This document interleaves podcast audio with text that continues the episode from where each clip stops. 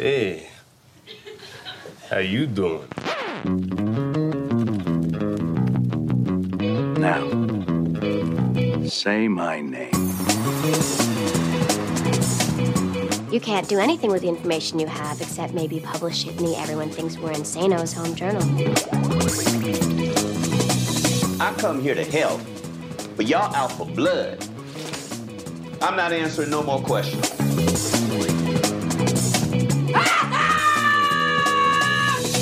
Salut à toutes, salut à tous, bienvenue dans l'épisode 57 d'un épisode et j'arrête, le podcast série de l'ACS, l'association française des critiques de séries, en partenariat avec Binge Audio. Nous sommes en direct du festival Sérimania grâce à la participation et aux moyens techniques de l'agence Moustique, The Audio Agency. Next one, next one, next one, next Whoa, one. wait, wait, wait, wait. What, what, what? That's the last one? Octobre 2017, le New York Times et le New Yorker publient des dizaines de témoignages glaçants de femmes qui accusent le puissant producteur Harvey Weinstein d'agressions sexuelles, de harcèlement sexuel et de viol. Cette affaire déclenche une libération sans précédent de la parole féminine sur ces questions taboues des violences sexuelles. À l'aide du hashtag MeToo, lancé par Tarana Burke en 2007 et repris sur Twitter par Alissa Milano, des milliers de femmes balancent leur porc. Elles évoluent à tous les postes à Hollywood, actrices de la A-list, productrices, techniciennes, maquilleuses, serveuses. Le monde des séries ouvre aussi les yeux. Showrunners, acteurs, producteurs tombent de leur piédestal. Lancé à Hollywood, le mouvement MeToo déclenche une onde de choc mondiale et amène de nombreux pays à réfléchir à la condition de la femme. Ici Marion Litté de Combini, avec Charlotte Bloom de OCS. Salut, Charlotte. Salut. Iris Bray des Inrocks. Salut. Salut Iris. Et Asma El Mardi de Brain Damage. Salut. Salut Asma. Nous sommes réunis dans un épisode et j'arrête pour explorer l'impact du mouvement MeToo sur le monde des séries. There was an Offred before me. She helped me find my way out. She's dead. She's alive. She is me. We are handmaids.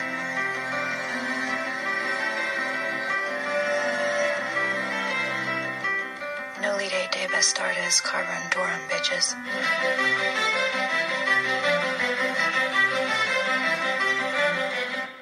Alors le mouvement MeToo a débuté en octobre 2017.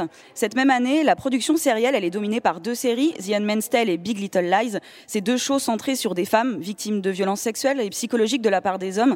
On peut aussi, aussi citer pardon, cette même année The Bold Type et Smilf. Donc des projets écrits et pensés avant MeToo. Alors est-ce que les séries, elles ont devancé la société? Elles avaient une boule de cristal? Comment ça se fait en fait? Bah, ça a pas, c'était même avant The Ball Type et Smith quand tu regardes Girls, euh, un épisode tu vois comme American Beach où on te parle mais vraiment très frontalement euh, du harcèlement, des positions de Mm. pouvoir des hommes sur des femmes. euh, soit faibles, soit fortes, c'est même pas la question de savoir, c'est que les manipulations mentales et l'envie de domination, c'était déjà euh, il y, a, il y a deux ans, il y a trois ans, euh, ça a toujours été là. Je pense que ça vient aussi des nouvelles personnes qui écrivent, il y a des nouvelles plumes qui apportent quelque chose de plus contemporain et qui sont dans l'air du temps, comme Lina Dunham par exemple. Oui, puis en fait, quand même, Handmaid's Tale, à la base, c'est un roman. Donc, euh, je veux dire, ça- ces thématiques, en fait, elles existent depuis toujours. Je pense que on voit les séries différemment parce que le change, enfin, le monde autour de nous a changé. Donc, tout d'un coup, notre regard va évoluer euh, en regardant à nouveau ces romans ou ces séries. Mais en fait, les histoires de harcèlement et de domination masculine, elles existent depuis plusieurs siècles et on peut les trouver dans les arts. euh, je pense que là, ce qui est intéressant, c'est que tout d'un coup, tous nos yeux vont être braqués sur comment est-ce que ces questions vont être représentées. Et il y a certaines séries qui ont eu l'intelligence de s'emparer de ces thèmes-là et de réfléchir à comment les mettre en scène. Et ça vient quand même souvent des écrits euh, de femmes à la base. Et c'est ce que je rejoins ce que Charlotte dit. C'est aussi de se poser la question de aujourd'hui, qui est en train d'écrire les séries? Ou en tout cas, quel est le roman qui a inspiré une série? Et on voit quand même que c'est parce qu'il y a un nouvel univers féminin qui commence à prendre un peu plus de pouvoir qu'on réussit à avoir de nouvelles histoires. Il y a aussi, euh, il y différentes vagues de courants en fait de, libération de la parole de la femme et de la place de la femme dans les séries et euh, qui a vachement évolué des années 80 jusqu'aux années 90 et ensuite au début des années 2000 etc au début des années 2000 il y avait une petite régression au niveau de la parole de la femme. On montrait la femme différemment on montrait euh, son côté un peu euh, manipulateur etc et là on revient en fait à un courant de la femme depuis à peu près 4-5 ans essaie de la valoriser, de la féminiser, enfin, mais de, de lui montrer son côté féministe et euh, aussi de montrer à quel point c'est dur d'être une femme au jour d'aujourd'hui. Je ne sais pas si c'est parce qu'il y a beaucoup de femmes scénaristes qui commencent à s'imposer à la télévision ou, euh, comme tu disais tout à l'heure, que l'écriture a changé. Mais euh, je pense qu'on a besoin qu'on parle d'harcèlement sexuel et qu'on parle de, de, de à quel point il est compliqué d'être une femme dans le milieu du travail. Et puis, enfin, comme je te disais, il y a beaucoup, il y a eu des courants divers. Il y a Desperate Housewives qui a été créé par Mark Sherry qui a créé un nouveau courant et juste derrière tu as eu Devious Maids et Devious Maids pour moi enfin on l'a compris qu'après c'est une des rares séries qui a quand même essayé de dénoncer Weinstein avant même que euh, on, en- on- on soit au courant en fait avant même qu'il soit accusé dernièrement il y a 4-5 mois. Ouais. Mais en fait, le, pour, en, pour en revenir, oui, c'est sûr qu'il y avait des prémices et il y avait des séries qui parlaient déjà de ces problématiques-là. Mais c'est quand même un, un énorme hasard de timing que euh, l'année, à la fin de l'année où sort l'affaire Weinstein, les deux séries euh, qui sont euh, acclamées par la critique et, et le public sont Handmaid's Tale, où les femmes sont asservies, et, et Big Little Lies, qui met en avant les violences psychologiques et Moi, je, je et pense que Big Little Lies, ça va vraiment de pair, en fait, puisque Reese Witherspoon est une des fondatrices du mouvement Time's Up. Donc, en fait, si ces femmes-là, qui sont les femmes, finalement, qui vont porter ce mouvement politique, sont aussi celles qui ont des parts créatives dans des séries, il me semble qu'elles doivent être habitées par ces questions depuis plusieurs années. Pour que, et on le sait d'ailleurs, Reese Witherspoon se bat depuis des années Ouais, ouais. euh, pour avoir accès à un salaire égal, pour être productrice, pour voir des histoires qui l'intéressent.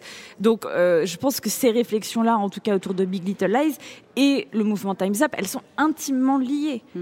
Et d'ailleurs, c'est euh, c'est une mise en scène de la sororité. Qu'est-ce, qu'est-ce- qu'est-ce- comment est-ce qu'on fait pour s'entraider, pour quelque part euh, se délivrer d'un certain patriarcat qui, dans la série, est incarné par un personnage, sans trop en dévoiler pour ceux qui ne l'auraient pas vu. Mais je veux dire, c'est vraiment, on est euh, dans, euh, tiens, on va créer une figure du mal et puis on va vous montrer comment on peut détruire, comment déjà elle s'impose, comment elle s'insinue dans nos vies et comment on peut la détruire et la déstabiliser si les femmes s'allient entre elles. Je veux dire, je pense que c'est Reese Witherspoon euh, savait que ça allait arriver dans la vraie vie, mais elle l'a mis d'abord euh, en scène dans une fiction. elle attendait le bon moment et c'est arrivé. Je pense euh, aussi qu'il y a des barrières qui se sont levées aussi bien dans le câble que chez les networks qui permettent justement de pouvoir euh, lever un peu euh, ces, ces, espèces de censure vis-à-vis de, de- de sujets qui touchent à la femme plus particulièrement et de sujets assez durs. Et je pense que on- vu qu'on est, enfin moi j'aime pas trop cette appellation, mais on parle d'âge d'or de la série et qu'on est dans de la surproduction, qu'on lève les barrières, qu'on lève en fait un peu euh, euh, tous les codes qu'on avait, les femmes ont plus euh, de moyens et ont plus de, de- de possibilités de pouvoir amener un message en fait. C'est surtout ces trois dernières années, c'est qu'on a de plus en plus de femmes. En plus, on- il y a Jessica Jones, il y a énormément de séries en fait qui se permettent de- de- de- d'être portées par des femmes et que des femmes en Oui. général, et ce qui n'aurait pas été le cas il y a 4, 5, 6 ans. Oui. Alors justement, pour, euh, pour avancer sur euh, Jessica Jones, euh, la dans la saison 2, alors attention spoiler qui sont, pour ceux qui l'ont pas vu, mais il y a un personnage secondaire, Trish, qui a vraiment une scène en particulier qui euh, nous fait penser au mouvement MeToo. Où en fait on apprend qu'elle a été euh, violée très jeune par un cinéaste euh, toujours en place à Hollywood Quand des années plus tard. Oui, voilà. Euh, en coulisses, comme tu le disais, donc la showrunneuse euh, Melissa Rosenberg a décidé qu'il n'y aurait que des réalisatrices euh, sur la, la saison 2 de Jessica Jones. Est-ce que Jessica Jones était l'héroïne MeToo qu'on attendait toutes, dont on avait besoin? Voilà. Mais il y en a plein des héroïnes MeToo euh, qu'on Ouais. attendait toutes. Après, Melissa Rosenberg, déjà la saison 1, elle voulait qu'il n'y ait que des femmes. Et en fait, bah, on est bien placé pour le savoir quand on est journaliste et qu'on leur court après pour leur parler à ces femmes. Elles sont pas disponibles en fait. Elles- quand elles ont un taf, elles disent oui tout de suite parce que c'est compliqué encore aujourd'hui pour des réalisatrices d'émerger et de trouver leur voie. Donc c'est un truc qu'elle avait prévu euh, depuis le tout début. Moi, je trouve ça assez sain, sans créer de ghetto qu'on se dise le message qui est porté par cette héroïne qui est blessée, qui est traumatisée, et en ayant en tête que en avançant, elle va se rebeller, qu'elle va se relever et qu'il va y avoir euh, quelque chose de puissant qui va aller avec elle, Ouais. de le faire s'exprimer par des gens qui l'ont vécu. Et les gens qui l'ont vécu, bah, c'est les femmes. J'aimerais bien qu'on revienne juste sur Handmaid's Tale parce qu'il me semble que c'est un exemple intéressant. Parce que à la base, la première conférence de presse, je vous rappelle qu'Elisabeth Moss a dit que ce n'était pas une série féministe. Oui, c'est vrai. Hein? Ça avait Donc, fait la polémique. Euh, il faut bien voir aussi que ces séries-là qui abordent ces thèmes, aussi, je pense que le message politique peut être récupéré après coup en voyant que finalement ça parle à Mm. d'autres.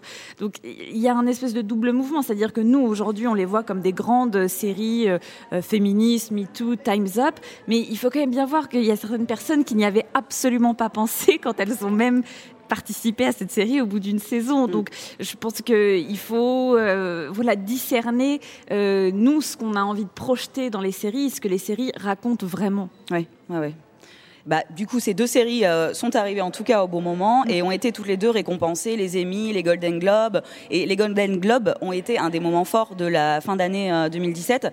Euh, Charlotte, est-ce que tu peux nous expliquer euh, pourquoi? Parce que, alors, pour info quand même, les Golden Globes, ça, ré- ça récompense le monde du cinéma et des séries, donc qui étaient là ensemble euh, sur la scène. Bah, comme bah, pour reprendre le terme d'Iris, c'est vrai que ça a été un peu la soirée de la sororité Mm. et la soirée de, de l'unification où tu as les, les femmes de cinéma et certains hommes et les femmes de série et certains hommes qui ont décidé d'un code couleur commun qui était le noir où tu avais ce, ce black carpet hyper impressionnant, euh, des badges Time's Up sur tout le monde où le message était le même pour tout le monde et c'était un mouvement pour les droits des femmes, pour l'égalité, pour la parité.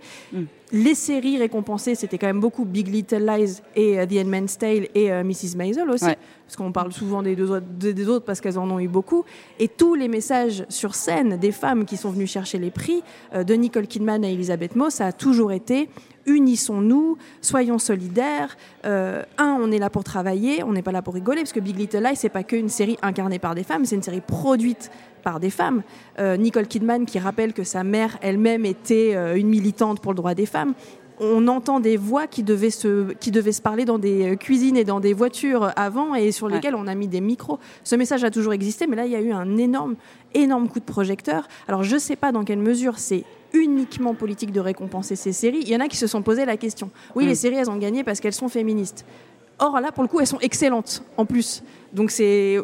C'est compliqué de se dire c'était juste un, Moi, je pense un, que un c'était appel. le bon combo, en fait. C'était le combo qui est arrivé au bon moment, au moment où la, la, la, la parole féminine se libère, notamment vis-à-vis de ce qu'elles subissent à Hollywood. Et, euh, et du coup, on a eu ces séries de qualité qui étaient euh, ou euh, exclusivement réalisées par des femmes et produites par des femmes, ou coproduites par des femmes et des hommes avec majoritairement des femmes, et qui sont en plus de grande qualité. Donc je pense que c'était juste euh, une belle grosse coïncidence qui, arrivait justement au moment où euh, certaines femmes ont décidé d'ouvrir leur, leur bouche et de dire ce qui s'était passé, en fait, tout simplement. Donc, Moi, je pense qu'il faut, on peut pas vraiment parler de coïncidence. Il y a vraiment une organisation qui n'a pas du tout eu lieu en France. Il y a quand même eu des réunions. Elles se sont non, non, réunies. non, je te parle d'avant, de ces séries, en fait, qui ont été récompensées. Je te parle pas du tout euh, de ce qui s'est passé après. Oui, là, on parlait des Golden Globes et effectivement, ce que tu voulais dire, Eris, c'est les Golden Globes. euh, ils- elles ont profité de ce moment-là aussi pour Pour lancer le mouvement. Times Up.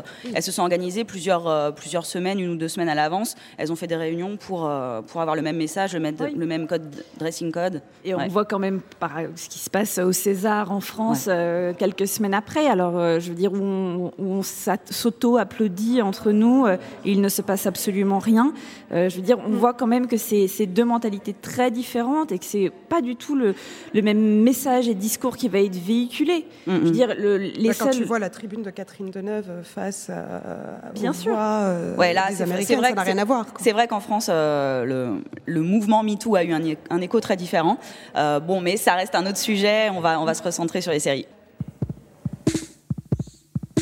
There are a million things that guys have no clue about that are so annoying. Like what? Okay, so you remember when we went to brunch and we both Instagrammed a picture of that frittata? What are your comments? I got one from Arnold. Yumtown. Population div. Check mine out. I wanna fuck your face. La libération de la parole des femmes à Hollywood a fait tomber de nombreux hommes de pouvoir de leur piédestal.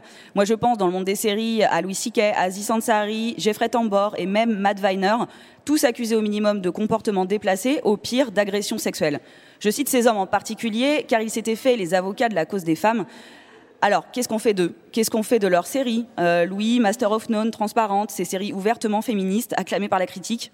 Moi, je pense qu'on peut pas les. Alors, déjà, il y a le côté euh, émotionnel, personnel de, de Ouais. se sentir trahi. hein, ça, c'est un- une première chose.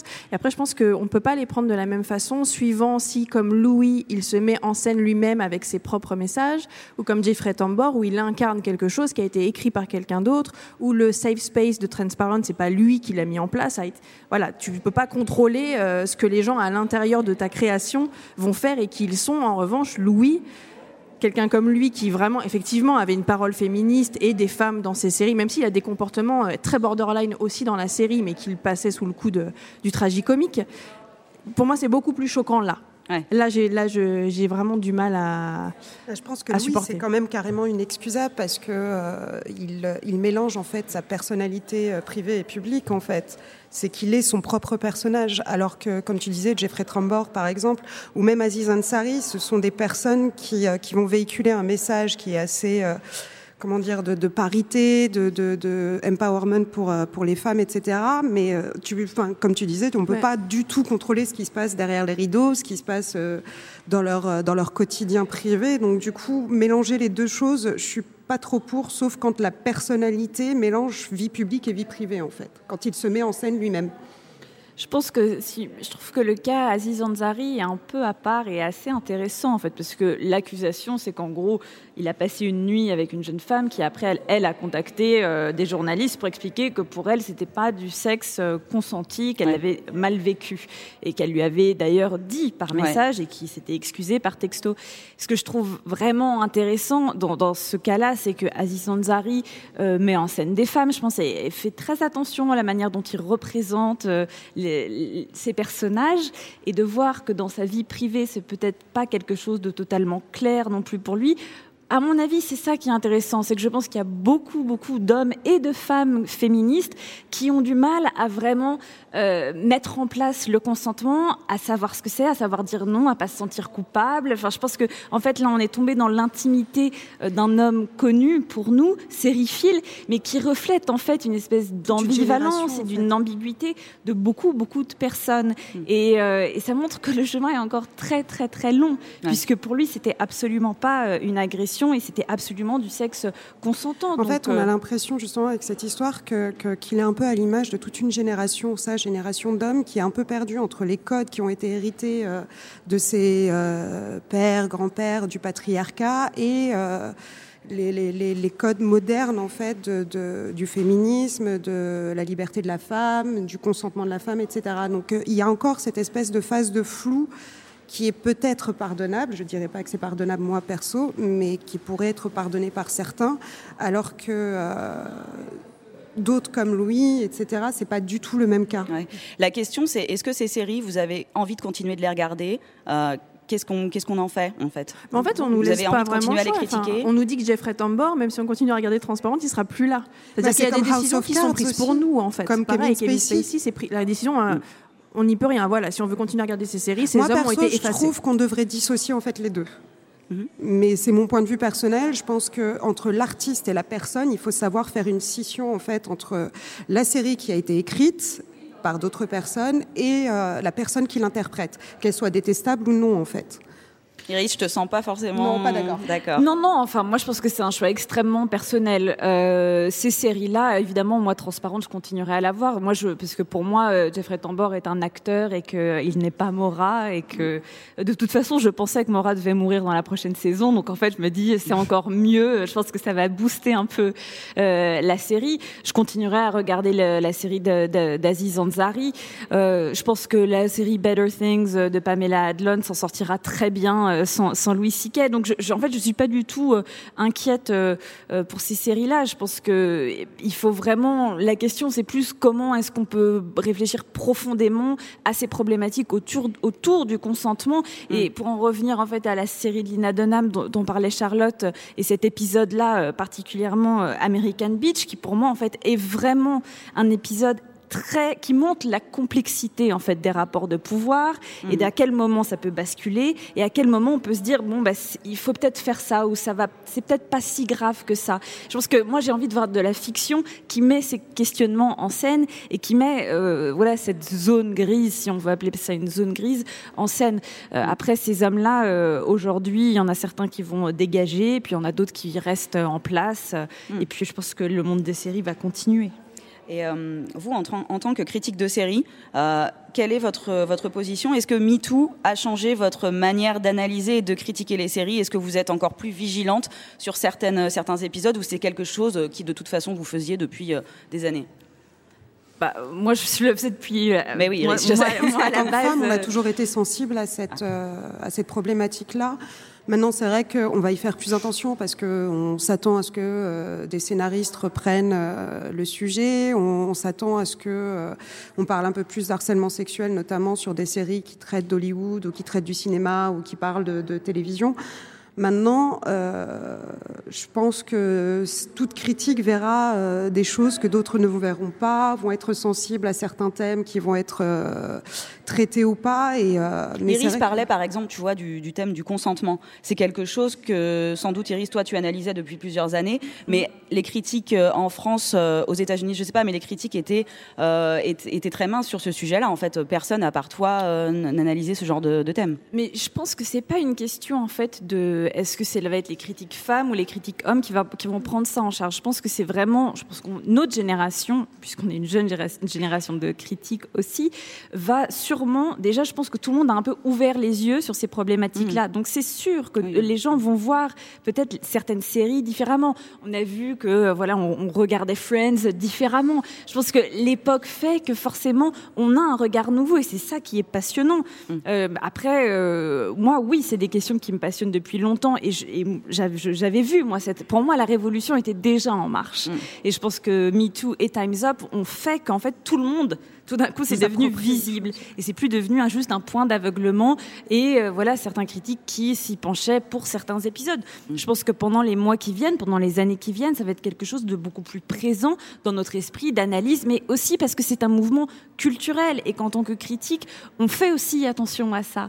Donc je pense que ça, ça- voilà, je pense que tout le monde va euh, sûrement euh, enfin du moins je l'espère, va peut-être se poser la question, par exemple, quand on aura une scène de viol, de tiens, est-ce que c'est une scène de viol?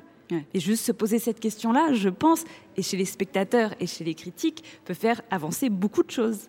Charlotte, Je pense que la série, elle, elle a toujours eu, une, dans une moindre mesure, un rôle d'éducation. Euh, parce qu'elle est intime, euh, parce qu'elle dure longtemps, parce qu'elle est chez nous, et qu'elle elle aiguise notre œil, qu'il est déjà un petit peu au préalable, parce que c'est notre boulot de- d'être attentif à ça, plus ou moins, euh, suivant aussi, et c'est pas une question d'être femme ou homme, c'est suivant notre vécu, suivant euh, les gens qu'on connaît, euh, suivant ce qu'on ressent, enfin c'est global. Je pense que ce mouvement-là va pas seulement servir à faire à ce que nous on fasse attention, mais à ce que ça devienne quelque chose de d'imposé, enfin de normal, parce que ça fait partie de la vie. Et ça, il faut éduquer le spectateur à le remarquer de la même façon qu'on a éduqué le spectateur à être patient, à éduquer le spectateur à supporter des plans contemplatifs. Enfin, pour moi, tout ça, ça va ensemble en fait. On apprend tout doucement à changer les mœurs, à changer le regard.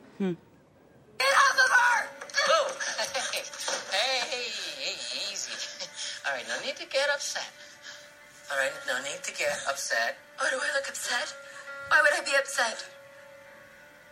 Because every man in the world thinks he can do whatever he wants whenever he wants. Okay, okay, hey, we were just having a little bit of fun, all right? Oh, is that what that was? Because you see, when a lady screams, stop, it is usually because she is not having the time of her life. But what do I know? You're gonna pull up your pants and you are gonna get Alors, peu de séries ont eu le temps d'être écrites après MeToo, hein, parce qu'on est quand même que six mois plus tard, mais on a des exemples, comme cette série dont vous venez d'entendre le son, Good Girls. Sa créatrice a dit dans une interview tous les matins, nous nous réunissions dans la writer's room avec les scénaristes et nous disséquions les dernières actualités incroyables qui tombaient. Je suis sûre que cela a influencé consciemment et inconsciemment les storylines de cette saison. Alors, est-ce que vous, vous l'avez senti en regardant euh, les premiers épisodes de cette série? Alors, pour moi, ce qu'elle apporte, la Good Girls, c'est la colère. Ouais. C'est-à-dire que parler du consentement, parler de la douleur féminine, parler du harcèlement, parler de notre condition, c'est une chose. Mais euh, c'est horrible pour moi à réécouter euh, ce truc. Là, vraiment, on entend la femme qui hurle, quoi.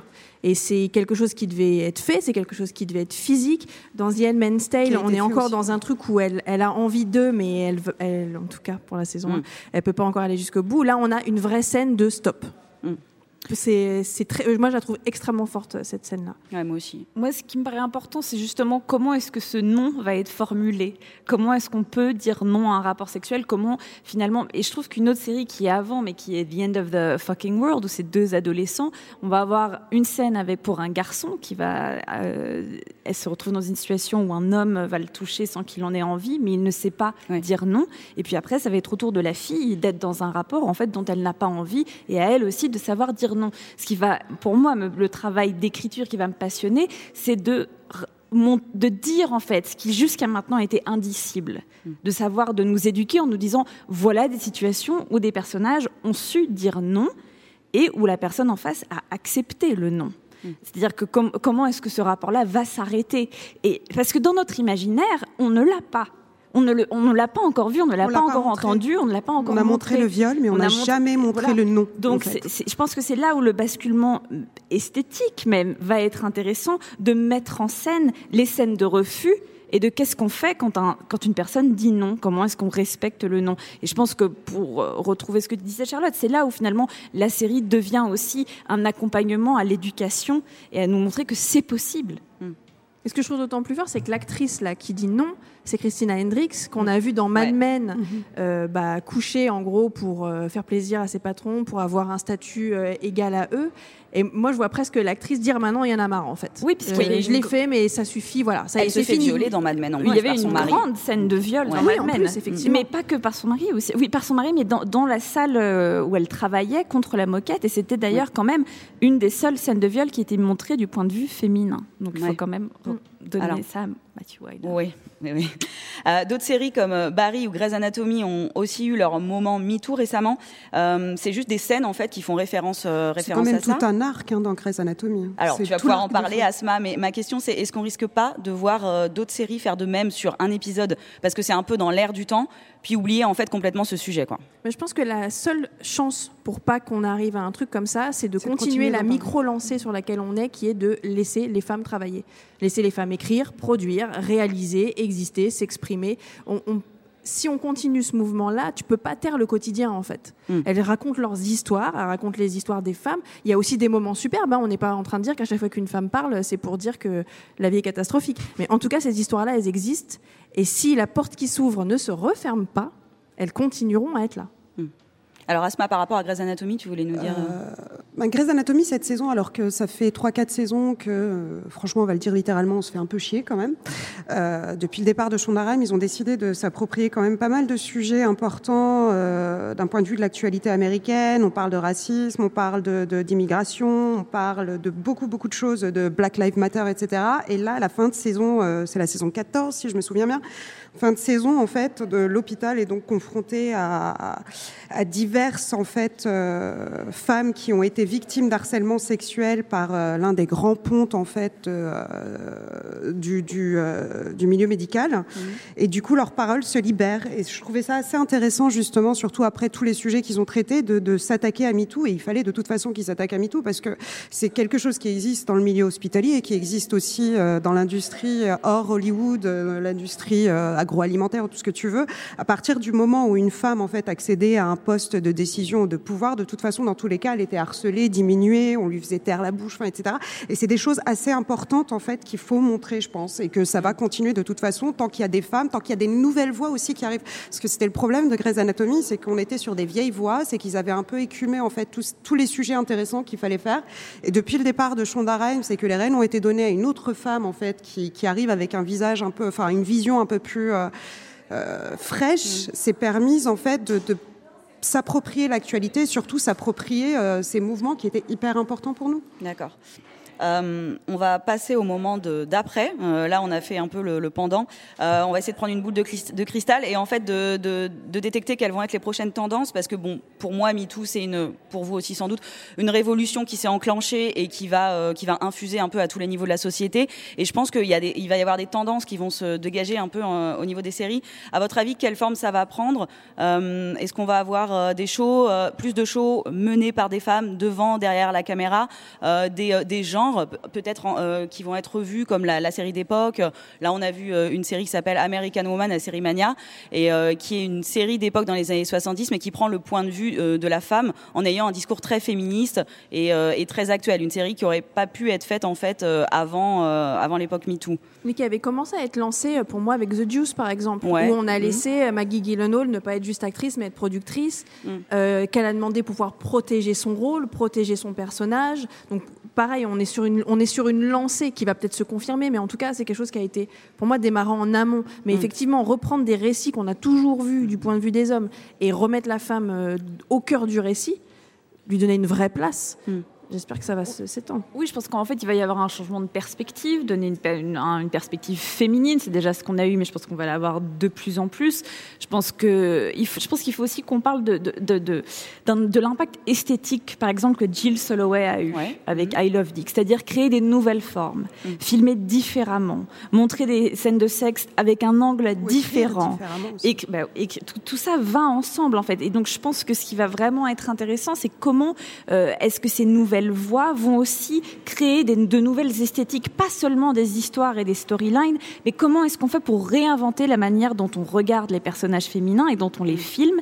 Et ça, je pense que ce discours euh, Me Too Times Up va s'accompagner aussi vers une révolution esthétique. Et euh, le pendant de MeToo, c'est aussi le, le comportement des hommes.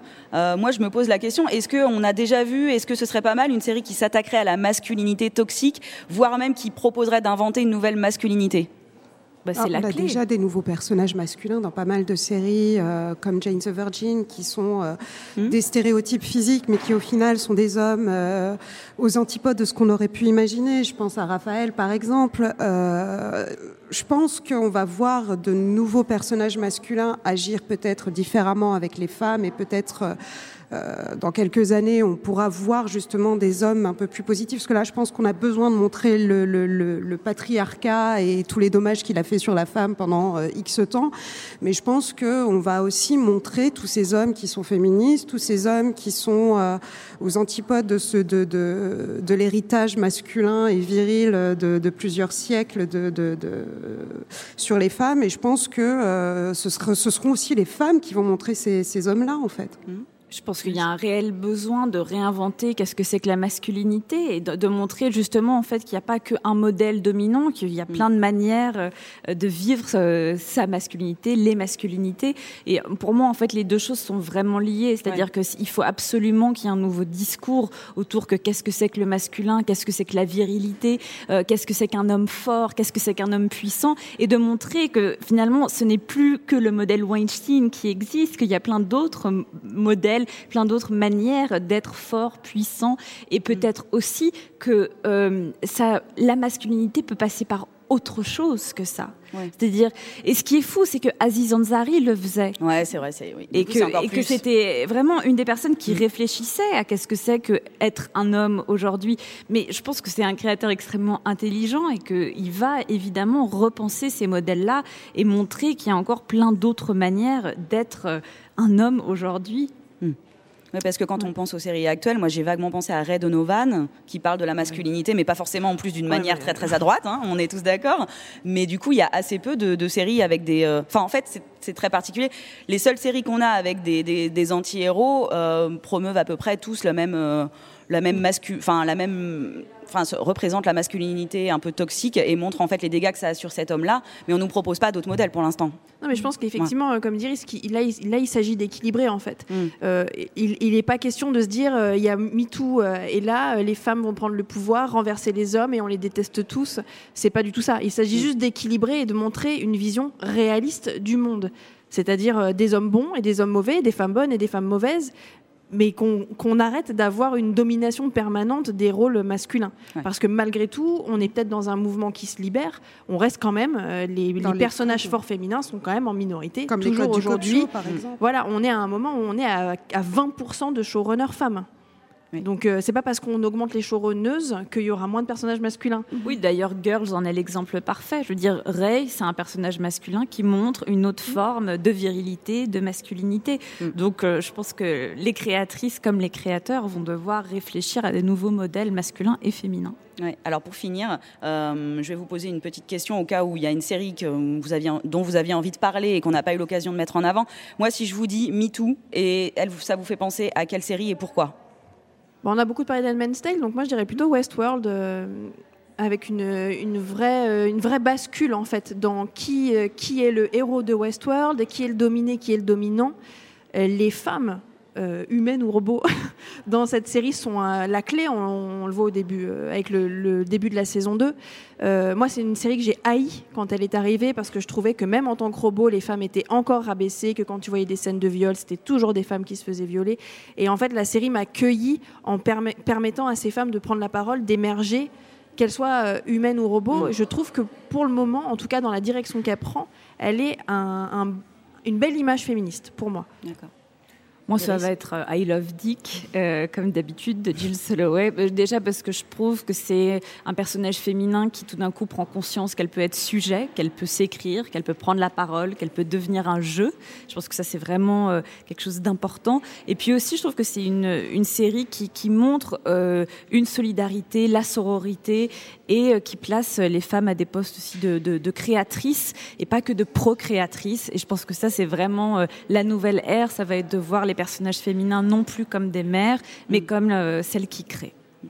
Asma? Ben, moi, j'ai un peu été euh, doublée par Charlotte parce que j'allais parler de Westworld, un peu de la même manière, parce que justement, euh, la- le début de la saison 2, c'est un peu euh, des femmes en colère et des femmes qui prennent le pouvoir euh, et des femmes complètement différentes. C'est-à-dire qu'on en a une qui est euh, très, très, très en colère et qui est dans la violence totale. Et enfin, je parle de deux femmes robots. Et t'as l'autre, en fait, qui est, euh, qui est drivée par son sentiment euh, maternel et qui n'a qu'une seule envie, c'est de retrouver euh, sa fille, mais qui est dans la, dans, la stratégie. Dans la- et je trouvais ça euh, justement très intéressant de voir deux femmes porter la série en début de saison 2, enfin sur les cinq épisodes que j'ai vus, euh, de manière complètement différente par rapport à tout ce qu'on voit euh, d'un point de vue féministe dans les séries.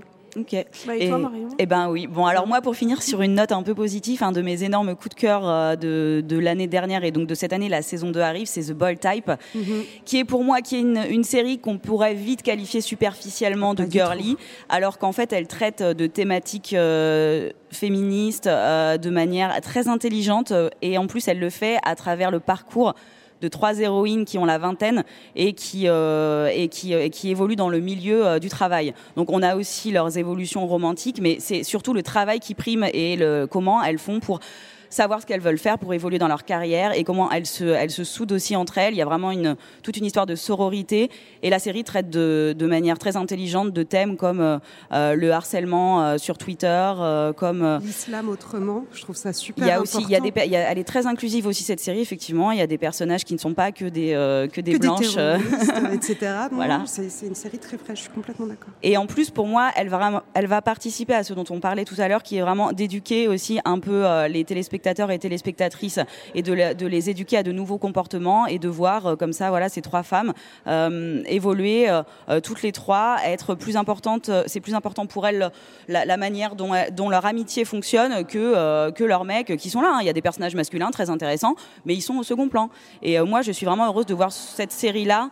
Parce que je pense qu'elle va parler aux jeunes femmes qui ont actuellement 20 ans. Euh, moi, j'aurais voulu voir une série comme ça quand j'avais 20 ans. Après, moi, je trouve ce qui manque à cette série, c'est d'arrêter les stéréotypes physiques. C'est-à-dire que ces trois vrai, nanas, euh, vrai. elles Mais à sont hyper Manhattan, elles sont Elle n'est pas parfaite. Mais je dois elles sont dire. comme ça à Manhattan. Non, pourrait y avoir ce serait bien d'arrêter de complexer le public. Tu vois, il y a un Oui, non, moment, je suis d'accord. euh, les femmes, c'est pas seulement des. Oui, d'avoir des des- personnages comme Jane dans Jane the Virgin qui sont naturels, qui ressemblent à n'importe quelle femme que tu rencontrerais dans la vie de tous les jours et qui pourtant sont l'héroïne d'une série qui ne tourne qu'autour d'eux, de comédie romantique, qui n'est pas un canon de beauté, mais euh, dans, dans Photoshopé ou tout ce que tu veux en fait. Ça reste, ça veux un combat à Hollywood et dans les séries qui s'adressent aux jeunes, effectivement, de montrer des, euh, des typologies différentes, euh, de mor- morphologies différentes.